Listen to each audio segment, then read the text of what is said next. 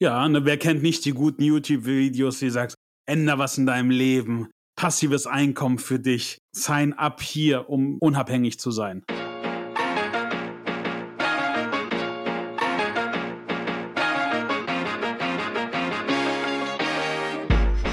Hi, ich freue mich.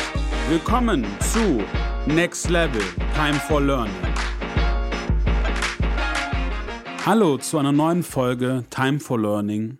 Diesmal als Gast Christian Drexler und heute hört ihr den ersten Teil unseres Gespräches. Es geht um SEA und die Evolution von SEA. Viel Spaß, euer Navid. Hallo Christian, ich freue mich, dass du bei mir bist. Stell dich mal vor.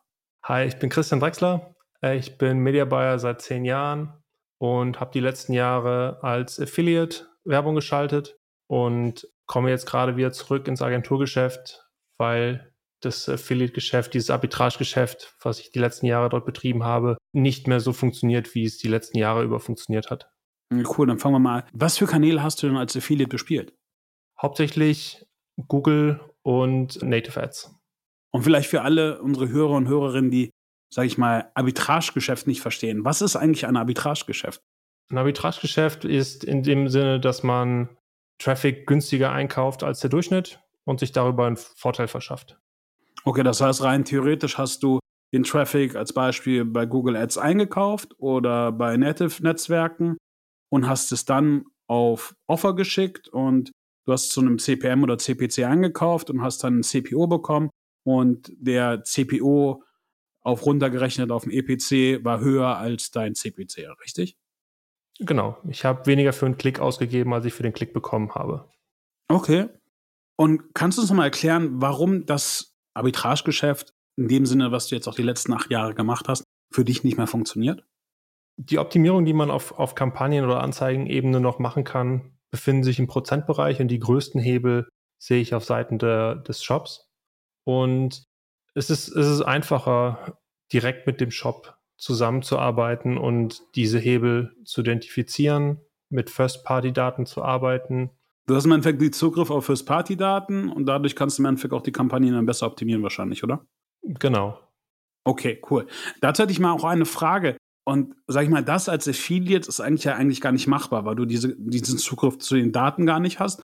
Oder liegt es auch daran, dass du eigentlich auch nicht der, sag ich mal, den Kontakt zum, zum Advertiser hast? Oder was ist da jetzt der Unterschied, als, als Agentur zu arbeiten oder als Affiliate zu arbeiten? Als Agentur hat man eigentlich einen näheren Draht zum Kunden. Man arbeitet direkt zusammen, man testet Sachen, man schaut sich die Ergebnisse gemeinsam an, man berät den Kunden auch in einer gewissen Art und Weise. Und im Affiliate-Geschäft ist es meistens nicht möglich. Natürlich kann man das ganze Agenturgeschäft auch als Affiliate abbilden und, und einfach nur auf, auf Payout bezahlt werden. Aber im Allgemeinen hat, hat der Affiliate weniger Kontakt zum Shop als die Agentur.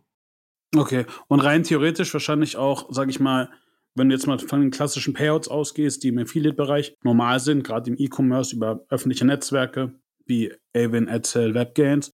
Wenn du jetzt auch mal davon ausgehst, von den Akquirierungskosten, also den CPAs, die du als Agentur dann generierst, sind die eher gleich hoch oder siehst du schon, dass du auch, wenn du das sauber machst, im Endeffekt auch der, der CPA sage ich mal, höher ist als der Ziel-CPO, den die Advertiser oder Merchants über die Affiliate-Netzwerke anbieten? Das ist, das ist eine sehr spannende Frage. Tatsächlich ist es so, dass die Payouts, die in den Affiliate-Netzwerken gezahlt werden, für einen komplett kalten Traffic fast nicht ausreichend sind. Oder sie sind nicht ausreichend. Das heißt, man kann dort fast nur mit warmem Traffic arbeiten und gar nicht diese, diese 100% Neukunden bieten. Okay, aber kannst du nur noch vielleicht uns kurz erklären, was ist denn kalter Traffic und was ist warmer Traffic? Kalter Traffic wäre jetzt jemand, der den Shop vorher noch nie gekannt hat und warmer Traffic wäre, die haben schon mal Kontakt mit dem Shop gehabt, kennen den Shop vielleicht auch, sind Wiederkäufer und die kriegt man natürlich einfacher dazu, ein Produkt zu kaufen, als jemand, der den Shop noch nie gesehen hat. Und was sind da die Metriken, die du siehst, weswegen es, sage ich mal, einfacher ist? Ist die Conversion Rate höher, sind die Keywords andere? Also, weil ähm, woran machst du es eigentlich aus, was du ja auch gerade meintest, dass mit dem normalen Payout eigentlich, also kalter Traffic eigentlich nicht bezahlbar ist, so dass du damit noch Geld verdienst? Wenn wir uns anschauen, dass es 15% oder 20% Payout gibt in, in sehr umkämpften Gebieten, dann zahlen die meisten Shops oder die meisten Shops sind bereit, bis zu 50 oder fast sogar schon ein Einser ROAS hinzunehmen, nur um Kunden zu bekommen, nur um Erstkunden zu bekommen. Und dann kann man nicht mit 20% Provision dagegen an, ankämpfen. Das, das geht einfach nicht mehr. Okay, aber ging das früher oder war das, sind die CPCs sag ich mal, in der letzten Zeit einfach hochgegangen oder liegt das ganz einfach daran oder woran liegt's? Früher gab es noch super viele Hidden Keywords, die noch keiner bespielt hat oder man konnte sich aus, aus so vielen Kleinigkeiten Vorteile verschaffen und darüber Sales generieren. Das, das geht heute einfach nicht mehr. Also die, das Media Buying ist so weit automatisiert, dass, dass Google fast alles einfach selber abdeckt, ohne dass man da noch irgendwas suchen müsste. Äh, cool, jetzt schweifen wir eigentlich schon ab und sind eigentlich mittendrin. Fangen wir mal, vielleicht gehen wir mal zwei Schritte zurück und sagen, Christian, worüber sprechen wir eigentlich heute? Wir sprechen über ungenutzte Chancen bei Google. Cool. Und wie sich das im Endeffekt auch das Game bei Google in den letzten Jahren verändert hat, richtig? Ja, genau. Cool. Dann fangen wir doch mal jetzt chronologisch an, weil ich weiß gerade, wir beide, wir, wir, wir reden ja viel und oft miteinander. Also irgendwie auch gerade einer meiner, meiner ersten sag ich mal, wo ich wieder nach Deutschland kam und E-Commerce in Deutschland angefangen habe, der Publisher, die ich so kennengelernt habe, was du und das ist jetzt auch schon, glaube ich, sechs, sieben Jahre her und äh, seitdem äh, freue ich mich immer, dich auf Messen oder auch privat zu sehen und äh, darüber zu reden. Fangen wir mal an. Wie war es denn früher? Früher war es super einfach, unentdeckte Keywords zu finden bei Google, die zu bespielen und, und die auf Shops zu schicken und daraus Sales zu generieren. Es gab wenig Advertiser, die dort Werbung gemacht haben. Leute haben einfacher gekauft, es gab weniger Anbieter, es brauchte weniger Trust in den Shops und, und jetzt ist es halt nicht mehr so. Weil du meintest, es war einfacher, weil die Keywords nicht so umkämpft waren. Also normalerweise kenne ich es ja meistens so, so einer der Hauptkanäle, die man meistens als, als Shopbetreiber ja eigentlich selber bespielt, selbst oder mit einer Agentur, ist ja eigentlich der SEA-Kanal. Aber hattest du trotzdem noch immer die Möglichkeit zu sagen, hey, das war im Gegensatz auch kompetitiv, im Gegensatz zu der Agentur, die da drin war, Hattest du auf jeden Fall noch mal einen Wettbewerbsvorteil? Ja, absolut. Also ich habe mein, mein Geschäft recht gut gemacht, glaube ich zumindest. Und ich habe immer versucht, offen und, und ehrlich mit meinen Partnern umzugehen. Wir haben geplant, Kampagnenperformance abzuliefern. Und wir haben probiert, so viel Traffic wie möglich für ein 1.3er ROAS auf den Shop zu schicken. Okay. Und das hat sich jetzt geändert? Also im Gegensatz zu, das war ja früher. Wie ist es denn heute? Die Payouts sind fast überall gleich geblieben, Akquisekosten immer weiter gestiegen und gerade im letzten Jahr sind die Conversion-Raten in Shops ein gutes Stück runtergegangen und damit war, ist, ist die Rechnung nicht mehr aufgegangen. Okay. Aber das heißt, das heißt auch, einer der Hauptpunkte war wahrscheinlich dann auch, sage ich mal, die Kaufzurückhaltung durch die wirtschaftliche Situation, die wir gerade haben. Auch. Aber im Endeffekt halt auch, also, ja, also aber auch keine Anpassung der Payouts. Genau. Okay, verstehe. Und sage ich mal, auch wenn du jetzt, sag ich mal, klassische, auch als Agentur, klassische Ad-Accounts übernimmst, was siehst du da eigentlich immer? Wie ist denn das so das Setup? Das Setup, was ich bis, bisher in den meisten Accounts sehe, die ich übernehme, sind eigentlich klassische Search-Ads, entweder auf Produkt oder Branded und Produkt oder nur Brand, Shopping-Ads und im Display-Bereich eine Retargeting-Kampagne.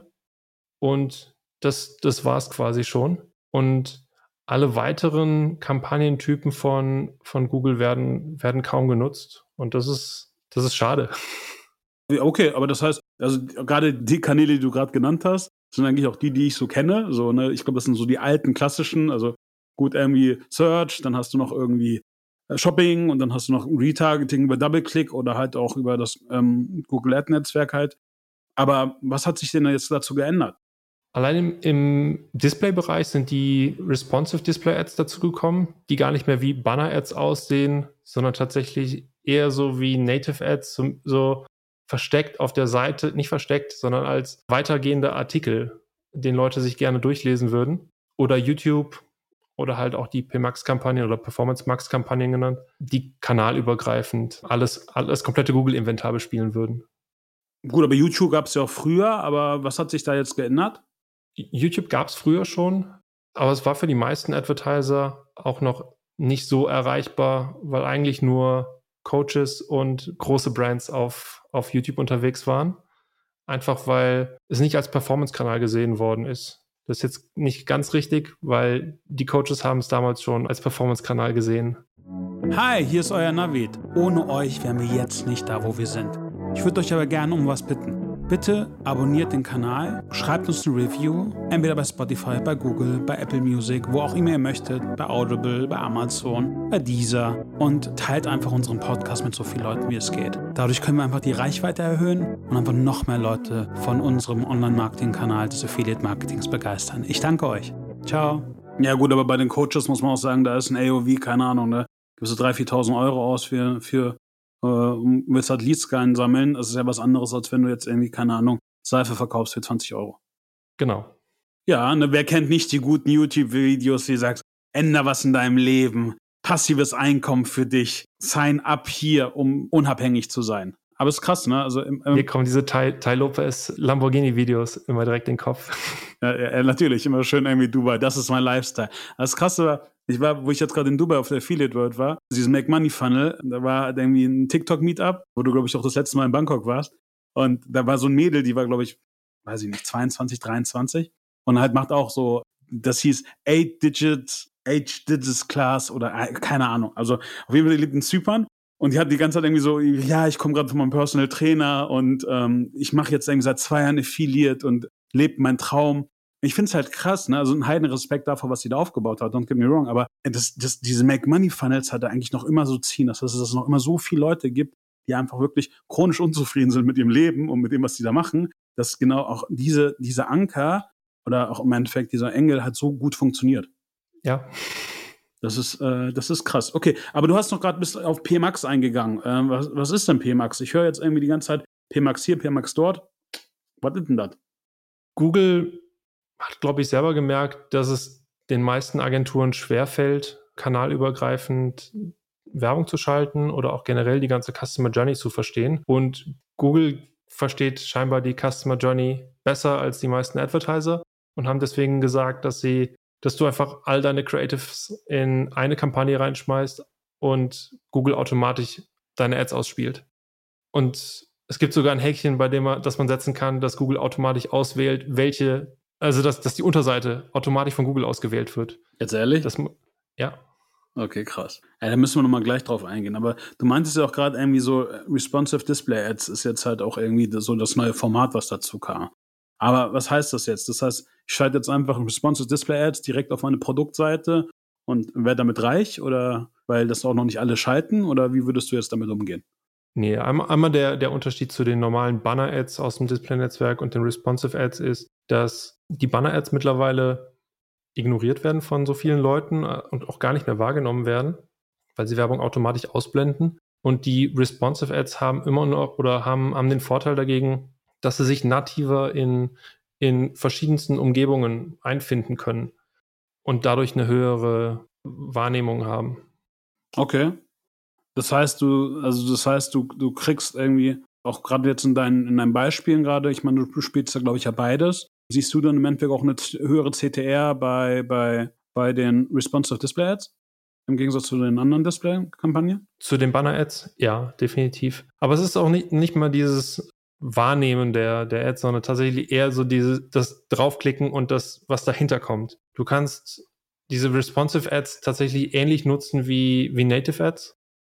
Und zwar in dem Moment, wo jemand den Artikel durchgelesen hat und so eine Responsive Ad unter einem Artikel erscheint, quasi als, als den nächsten Artikel, kann man dort sehr gut nutzen, um einen leseeifrigen Nutzer von sein, auf, auf, auf ein Advertorial zu schicken. Also diesen klassischen Advertorial-Funnel, den man aus Native Ads kennt, kann man dort nutzen und einem kalten Nutzer davon überzeugen, sich für dieses Produkt zu interessieren. Okay, cool. Das heißt, du hast jetzt ja gerade einen Vergleich zu Native Ads genannt. Kannst du unseren Hörern und Hörerinnen jetzt nochmal kurz Native Ads erklären? Ich weiß nicht, ob denen das alle geläufig ah, okay. ist. Native Ads ist ein Format, das kennt man eigentlich eher von, von Outbrain und Tabula. Und die sind unter Artikeln, gerade in Nachrichtenseiten, hat man häufig diese weiteren Artikel, das, was man als nächstes lesen könnte. Und dort findet man häufig dann einen entweder gemixt oder rein weitere bezahlte Artikel, die dort aufgelistet werden. Und das ist dann jeweils ein, ein Bild und eine Überschrift oder eine Bildüberschrift und eine Beschreibung. Und wenn man da draufklickt, kommt man meistens auf ein Advertorial oder ein Listicle, was dann quasi über ein Produkt erzählt. Okay, cool. Was ist ein Listicles? Das ist auch was Neues für mich. Okay, ein Listicle, das wären quasi ein Artikel, in dem mehrere Produkte aufgelistet werden. Zum Beispiel 30 Gadgets, die du nur, die, die du diesen Sommer nicht vergessen darfst. Okay. Oder 30 Gadgets, die du diesen Sommer auf jeden Fall benötigen wirst. Und dann hast du im Endeffekt 30 Produkte, die da in einer Dia-Show oder auf einer Liste stehen und die am besten halt alle auch vom, vom selben Advertiser kommen. Noch nicht mal unbedingt vom selben Advertiser. Dort findet man dann, also der, der klassische Listicle Funnel ist, das kommt häufig aus verschiedenen Affiliate-Netzwerken dann. Mhm. Und dort werden dann verschiedenste Produkte aufgelistet. Aber auch mit deutlich höheren Payouts, als sie eben auf, auf Edsel oder Avon zu finden wären. Ja, weil das sind ja dann die guten Produkte, da wo man auf Fall nochmal Marge hat, okay. Das heißt aber auch bei Native oder auch bei Responsive Display Ads ist ja im Endeffekt ist ja ähnlich, haben wir gerade gesagt. Da schickst du aber auch dann den User nie direkt in den Shop. Also, also wie irgendwie, früher war es ja immer so, ich schicke den auf die Kategorieseite oder ich auf die Landingpage oder auf die Produktseite. Das funktioniert so nicht mehr. Es kann funktionieren, aber es würde auf jeden Fall eine Product Page im Direct Response Format benötigen, also eine Product Page, die die komplette Journey quasi gehen kann, die den Nutzer bei dem Problem abholt, die den Nutzer versteht, die den Nutzer vom Produkt und der Qualität des Produkts überzeugt und wenig, wenig übrig lässt, was, weshalb er nicht kaufen würde. Okay, das heißt aber, sagen wir mal unter uns jetzt mal, ich meine, du hast ja genug Produktpages gesehen, ich jetzt auch, aber sage ich mal, die klassische D2C-Brand oder der, der klassische Reseller mit seiner Produktpage auf Shopware, Shopify oder Magento, wo im Endeffekt kurz irgendwie fünf Bilder sind, Hardfacts über das Produkt und unten eine kurze Beschreibung, was das Produkt macht. Das ist dann nicht, nicht mehr ausreichend. In den meisten Fällen reicht es nicht aus, nee. Okay, und das heißt aber auch rein theoretisch, weil das, was wir hier spielen, gerade im Arbitragegeschäft, aber auch generell im Media Buying, ist ja meistens Stochastik. Das heißt, äh, gerade auch was kalte Audience angeht, wenn wir die dann halt auch, auch auf solche Produkte schicken, äh, und wir da irgendwie eine Conversion Rate haben von ferner Liefen, das ist einfach, äh, ja, das bringt einfach niemand mehr was. Ja. Okay, verstehe. Und das ist wahrscheinlich auch einer der Gründe, die du meintest, weswegen jetzt auch gerade, ich meine, das klassische Affiliate Media Buying Arbitrage Geschäft so schwierig geworden ist, weil du eigentlich auch dann auch mit dem, mit dem Advertiser reden musst und halt einfach, sag ich mal, entweder selber ein Editorial bauen musst, womit du wieder in Vorleistung gehst, was natürlich auch wiederum bei so kleinen Margen schwierig ist äh, oder im Endeffekt das Editorial mit dem Advertiser ja, produziert werden muss, ähm, wo du einfach nicht den direkten Draht zu hast, beziehungsweise wahrscheinlich auch einige Advertiser die Notwendigkeit gar nicht sehen. Ja, absolut. Und dann, dann hat man halt dieses Problem, dass, dass Google einfach nur mit einem 20er ROAS in, aus der Brandkampagne gesehen wird oder, oder mit einem 10er ROAS Brand und Product zusammen und bei Facebook-Kampagnen laufen für ein 1,6er ROAS und das heißt, das sind Neukunden, das sind kalte Nutzer und dafür kann ich so viel zahlen. Und Google theoretisch nur, nur, nur 15% Provision bekommen würde. Wenn man jetzt auf ganz kalte Nutzer geht, dann braucht man halt mehr. Und aber glaubst du es? Also, also ich muss sagen, ich habe ich hab gewisse Produkte, aber es sind auch meistens auch irgendwie Hebelprodukte, wo, wo, also wo auch Advertiser, mit denen wir auch immer, also auch unsere Kunden zum Teil sagen, ey, wir haben halt irgendwie eine Kur von 10, eine Kur von 15. Ähm, wo ich Weißt du, wo es aber natürlich, das ist meistens ein Reseller, da geht es um Substitutionsgüter, da geht es einfach um Marken, die dann halt aber auch klar, ne, irgendwie PLA ist da halt einfach das Thema, was wunderbar funktioniert. Auch Search, aber halt eigentlich auch, auch auf den Markennamen oder auf den Artikelnamen, dass das halt funktioniert. Aber ich meine, gerade was du jetzt ja auch als Beispiel genannt hast, ist ja, ich, würde ich jetzt mal sagen, primär so das, ich nenne es jetzt mal das D2C-Dilemma. Mhm. Weil die haben ja eigentlich, die haben ja, ja natürlich, es gibt, es gibt immer noch die, die, die Reseller, die halt äh, 20er oder 30er ROAS brauchen, um überhaupt profitabel zu laufen. Die müssen aber nicht mehr von dem Produkt überzeugen, sondern die müssen ja theoretisch nur noch das Produkt verfügbar haben und zum günstigsten Preis anbieten oder mit der schnellsten Lieferzeit anbieten können. Vollkommen richtig. Und zu verkaufen. Da ist die Kaufentscheidung ja vorher schon gefallen.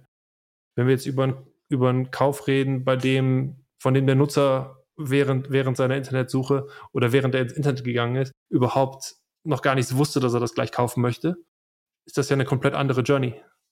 Ja, da hast du recht. Aber gut, dann sagen wir mal ehrlich, also wenn du einen Kühlschrank kaufen willst, machst du dir wahrscheinlich damit eher Gedanken. Wenn du eine Seife kaufen möchtest, ist es wahrscheinlich auch eher so dieser, dieser Push-Gedanke, ah, krass, ich wollte jetzt eigentlich nur irgendwie, weiß ich nicht, Nachrichten lesen. Auf einmal habe ich mir jetzt irgendwie drei Seifen für 30 Euro gekauft. Ja, ich glaube nicht, dass man spontan einen Kühlschrank kauft.